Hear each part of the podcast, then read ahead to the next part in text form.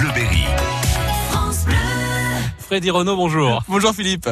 Vous êtes le spécialiste pêcheur de la Fédération de pêche de l'Indre.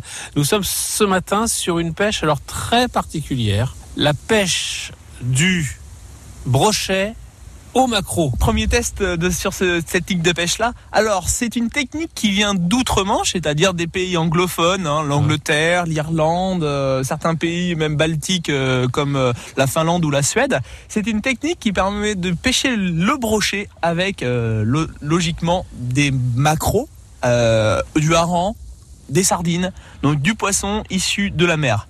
Pourquoi Vous allez me dire? Oui, voilà, pourquoi? Pourquoi avoir cette idée-là?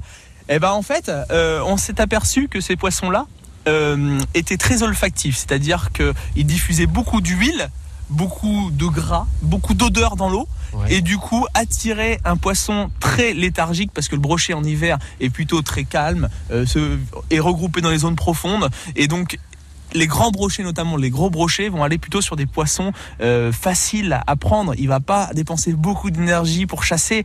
Euh, donc, on va procéder, on va dire, comme un amorçage pour la carpe. De la même manière. C'est-à-dire, on va lancer des morceaux de maquereau pendant quelques jours sur Ouais. un poste donné. Logiquement, un poste assez profond. On amorce comme ça pendant 2, 3, 4, 5, 6, 7 jours. Plus on augmente l'amorçage, plus on augmente nos chances de capture. Et ensuite, on va venir poser nos cannes, donc c'est une pêche opposée, écher deux macros.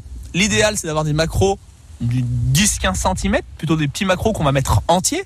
Si on trouve que des gros macros, eh ben on va prendre des morceaux de macros, des tronçons de macros. D'ailleurs, l'amorçage se fait par tronçons de macros. Et donc, là, l'astuce, c'est d'amorcer et de mettre donc ces macros sur le fond, même déposés sur le fond, ou alors en dérive avec un flotteur sur le poste. D'accord. Et là, on a toutes les chances de capturer des brochets et souvent des gros brochets.